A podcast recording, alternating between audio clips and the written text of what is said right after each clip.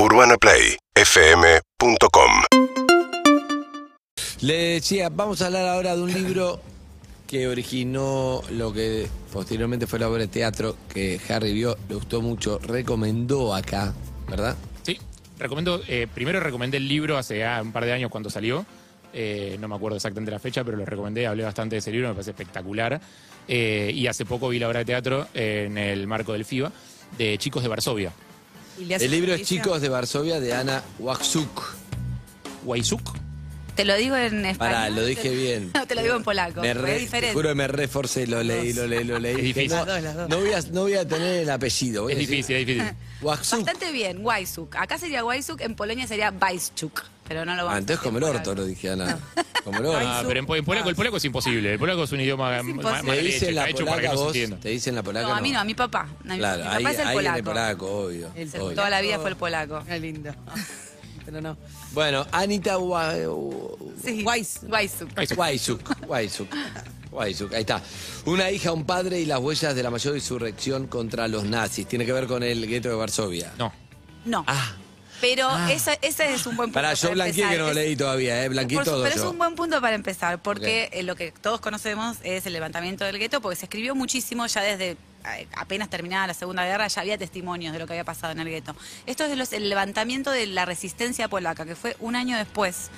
Y lo que lo- la tragedia de esto es que terminó con 200.000 personas muertas en dos meses. Eh, porque el ejército eh, polaco era un ejército regular pero clandestino, eran todos chicos con muy poca instrucción Claro. eh, militar y con bueno, un poco, y esto es creo lo que tiene la obra que estamos en cartel aún con la actualidad, un poco como lo que está viendo en Ucrania ahora de bombas molotov armadas en las casas Sí. de las personas, un poco así.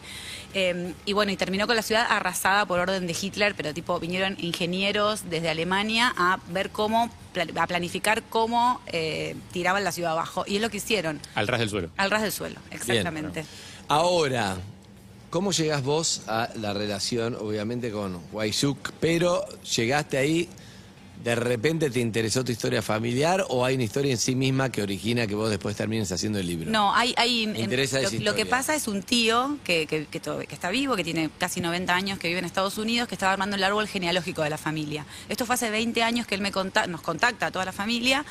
Y bueno, y a partir de que yo empiezo a investigar en ese árbol genealógico, porque en mi casa nunca Nos se del hablado, como pasa mucho en la gente que ha tenido abuelos o padres en la guerra, que son temas de los cuales no. Mi abuela habla. polaca siempre le dije, ¿y por qué no querés volver a Polonia? Que está bueno, te fuiste a los 10 años para conocer el lugar. Odian los, a los polacos. Le pasa a ellos, porque había hubo mucho antisemitismo en Sí, Polonia, también. ¿no? Sí, sí. También tiene que ver con eso. Hay todo un capítulo del libro que habla de eso. Bueno, este No queda un judío más o menos en Polonia. Quedan muy pocos. Era la Claro. segunda comunidad del mundo con más judíos antes de la guerra y ahora deben haber 3.000 personas. Claro, o sea, es 3.000 tremendo. personas. Entonces fue muy fuerte y nadie quiere como...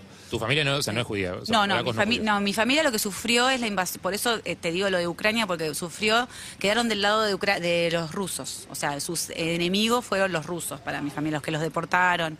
Yo algunas historias sabía, la mayoría no, pero la que más me impresionó, que es la que da origen al libro, es la historia de tres primos de mi abuelo que tenían 15, 18 y 20 años. Pará, te contacta el tío. Me contacta el tío que si queríamos formar parte, que le mandemos En información en inglés. Que le Y vos mandemos dijiste, ah, mira, me interesa esto. me, me copó, a mí siempre me había interesado la historia de la Segunda Guerra, pero Nadie no te sabía. había contado bien. No, ¿Y no les sabía. mande información? Claro que le mandemos información de nuestra familia para sumarla a ese árbol genealógico. Para ver dónde fueron a parar, porque claro, muchos hermanos, uno quedó allá, uno acá, toda Claro. la familia, Claro. una suerte de diáspora por el mundo. Y Y bueno, y a mí la historia que más me impresionó, yo, no- yo tenía, era mucho más joven, pero era la de estos chicos que habían peleado, eran tres hermanos que habían peleado y muerto durante el levantamiento. O sea, eran miembros de la resistencia con adolescentes, sí, eran primos de mi abuelo. Y, bueno, a eso dio origen al libro de los polacos, que es el otro libro que tenés ahí, que es un libro de poemas, como una historia inventada de la familia. Y años después eh, se me ocurrió que tenía que seguir profundizando. Hice una nota para la revista dominical de, de un diario acá y salió muy bien y me quedé reservada. Dije, tengo que seguir investigando porque obviamente en una nota periodística no sale todo lo que uno investigó. Y entonces dije, tengo que volver a Varsovia, yo ya había ido varias veces, tengo que volver con mi papá. Y nos fuimos juntos 15 días durante los, el marco de los... de los- él nació en Polonia. él nació en Inglaterra después de la guerra. Muchos polacos que pelearon en- del lado de los aliados no quisieron volver a Polonia porque estaba Ah, el, o sea, el papá se fue a Inglaterra. Claro, mi, pap- el- su- mi abuelo y mi abuela se conocen en, en Londres, ahí Inés a mi papá, y cuando tiene un año y medio mi viejo, vienen para Argentina. ¿Habla polaco tu hijo? Sí, habla, pol- re habla. Bueno, un poco como lo que vos viste en la obra, o sea, yo- yo- uno cree que no y después se va a Polonia y bla, bla, bla, bla, bla, bla. Y, no Ana entendés cuenta que en su casa no se hablaba polaco, que no.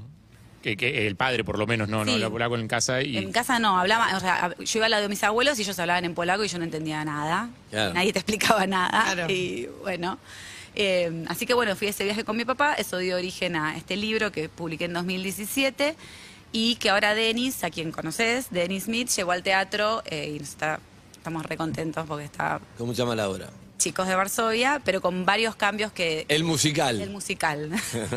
Pues con Denis bueno, podría es, ser. es que, es que es muy raro. Yo dije, ¿cómo hacemos para llevar esto, que es una Es un historia drama. de investigación? Además es una investigación de 400 páginas, un viaje, una crónica. ¿Cómo la llevamos a un formato de 50 minutos en teatro? Yo no vengo de ese palo, soy, soy del periodismo.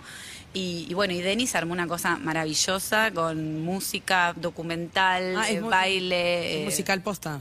Tiene algo de musical, no sé. Tiene ¿vos algo, de qué musical. decís? Sí, tiene algo de baile, tiene algo de musical y tiene un montón de dispositivos dramáticos distintos. Claro, eso. ¿Cuál es el tono de la obra? Te iba a preguntar. Digo, ¿hay un momento en el que te, te reís? O Sí, te reís y yo- bueno, eso es lo que yo escucho, porque yo voy a todas las funciones y escucho, ¿no? La gente se ríe, llora, se ríe. A llora. Harry le encantó, ¿no? La obra.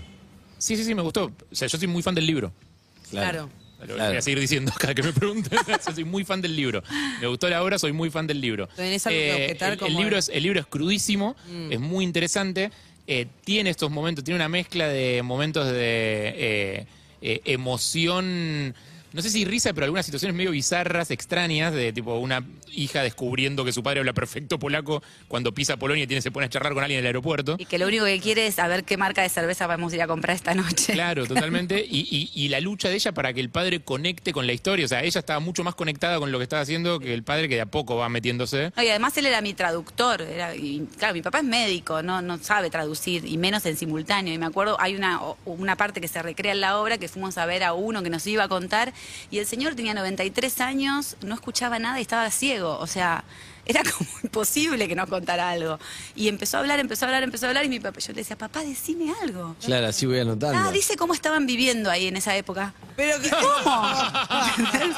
Dame un detalle, tengo que escribir un libro. ¿viste? No puedo decir eso. Pues hay mucha situación graciosa, padre e hija, y después tenés la historia de lo que pasó allá, que es, digo, para que se, para que se entienda, estos tres hermanos, los chicos de Varsovia, son tres pendejos, adolescentes, eh, obligados a ser adultos por una situación de guerra extraordinaria que ya llevaba eh, cuatro Sí, años sí, en cuatro Europa en ese años. momento, casi cinco, eh, en un ejército clandestino donde no tenían casi armas, donde no tenían formación militar, donde vivían en las alcantarillas escondidos, donde el- el- la diferencia de fuerzas era obscena, digo, ejércitos súper entrenados como los alemanes y súper armados como los alemanes, cazando a los tiros, mujeres, chicos, bebés. Eh, Sí, sí. digo, nenes con, con escopetas de que, que andaban mal. Digo, esa, esa era la guerra en ese momento en, en Varsovia. Bueno, tenía algo, algo de... Está- y está muy bien transmitido. Claro, la, la diferencia, por ejemplo, en Malvinas también, eran todos chicos, no tenían la menor idea, pero estaban en un servicio militar obligatorio. O sea, se supone que con eso vos te, te, te visten de militar, vas con armas, pero Sí. en realidad... Y la era- guerra de Malvinas fue una decisión argentina. Algo hay que decirlo. La decisión de ir a la guerra de Malvinas fue Sí. argentina. Fue una decisión que tomó el gobierno nacional. Es raro, es verdad.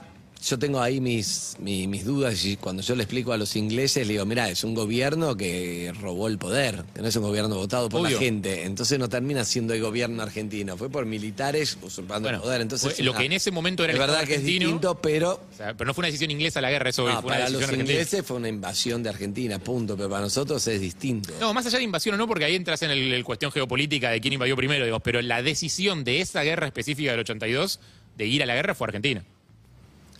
De los militares. Claro, sí, obvio. O sea, militares. en este, en este Ah, caso, en en este este caso, caso los es- polacos esto, o sea, les trajeron la guerra a su casa. No, además fueron ocupados y además la, la ocupación nazi en Polonia eh, fue de las más crudas que hubo en toda Europa. O sea, viste, bueno, el caso de Ana Frank, que todo el mundo conocemos, el caso de Ana Frank, eh, los que cuando la encuentran, a- cuando encuentran ese escondite, los que los escondían no fueron ni llevados a campos de concentración, ni creo que estuvieron presos unos días nada más.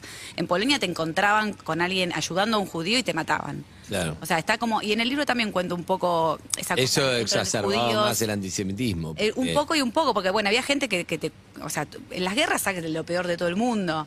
¿No? Y también, bueno, ah, vos me cagaste, ah, ¿sabes qué voy a hacer? Te voy a denunciar a la Gestapo porque vos y yo me cagaste Claro. el negocio de no sé qué. Esas cosas también pasan en la guerra. Y en la, en la, en el relato como quedó, digamos, o como lo perciben muchos judíos que se vinieron acá después de la guerra, el pueblo polaco no tuvo un comportamiento. No, por de- eso, por no las- quiere. de las situaciones por eso ningún polaco que, judío, por lo menos, quería volver a. Sí, No, igual, igual también tiene que ver con, con cómo, cómo, cómo se acomodaron los pueblos después de la historia. Por ejemplo, Francia fue el país más colaboracionista de toda la guerra y los franceses quedaron, ni siquiera les tocaron un monumento.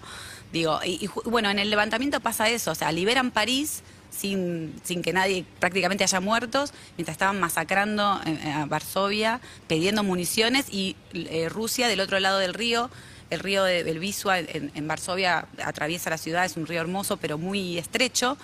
Estaban del otro lado esperando que se mataran todos para entrar a ocupar el país. Entonces es toda una situación que igual a mí me parece que lo, lo que lo- por lo que me han contado y lo que yo veo ahora como espectadora, porque a este punto en la obra ya soy espectadora, voy todas las funciones y ya como que me despegué de esa historia es eh, la historia de la vuelta, ¿no? Que todos, o sea, todos nosotros tenemos algún pariente que vino, bueno, vos me decís tu abuela, ¿no? Que vinieron des- huyendo de las grandes catástrofes del siglo XX, la hambruna, las guerras, la guerra civil española.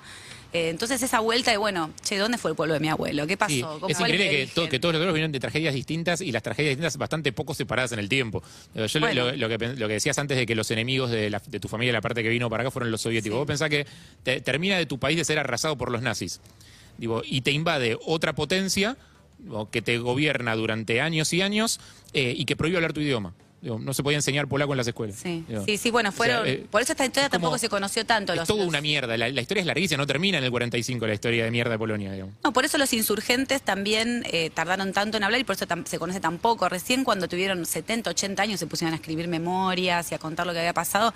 Mi, mi abuelo, por ejemplo, nunca volvió a Polonia, siempre tenía miedo que lo metieran preso por haber sido soldado. Claro. Él Nacionalista. contó esta historia de, tus- de los primos. de- No, esto lo contó el tío. Mi abuelo murió cuando yo era muy chiquita y nunca nadie me contó esa historia. La contó este tío que además en la obra parece es el que, porque en la obra está la periodista, que es Laura Oliva, que está espectacular, que eh, no sabe nada y es un poco la que lleva al espectador a ver. ¿Qué hacéis bueno, vos? que hace de, que hace de mí, sí. Sí. Y, y va llevando, a- y este tío que aparece en la historia es, bueno, la que- el, que le, el que le va, eh, la va pinchando, bueno, anda para allá, anda para acá, che, no hablas polaco, ¿Quién hace dale. tío? El- Cristina Dramicino, que hace de la madre, porque en la obra es una mamá y una hija, por decisiones así dramáticas eh, Del director. del, del director. Y mm, Cristina hace, que está bueno, hace ese doble papel, hace de la madre y del tío que la llama y las va, las va guiando en todo ese viaje por esta ciudad inentendible, donde no entendés una calle, donde El personaje del tío es espectacular. Estamos hablando con. Ana, Yoda de la familia. Ana Waisuk y preguntándole, lo dije bien, y preguntarle, Ah. preguntarle cuándo dan la obra, dónde, cómo es el tema. La gente Estamos hasta el 24 de abril, sábados a las 20 y domingos a las 19. Ah, doble función, bien. Sí, y estamos ya, hoy creo que ya casi no quedan entradas para el sábado, en el Cultural San Martín, en la sala A del Cultural San Ah, Martín. espectacular, hermoso. Sí, está cuando quieran. Bueno, el Harry ya vino, pero Sábado y domingo, entonces, sábados. a las 20. A las 20 y domingos a las 19. 19, en el gran Cultural horario San para ir. Martín, por tuentrada.com pueden comprar. Tuentrada.com, entonces, chicos de Varsovia. Rusa de emociones. Tuentrada.com. 50 Tengo minutos. ganas de ir, eh. Mi vieja va a querer ir, por ahí la llevo. Sí, por favor, vengan, Chicos de los Varsovia. Te, vas con todo, o sea, te- con todo convulsionado. Sí, sí, el domingo es com- domingo depende cómo te peguen los Domingo domingos. 7 de la tarde. Escuchá, lo No, igual import- está buenísimo.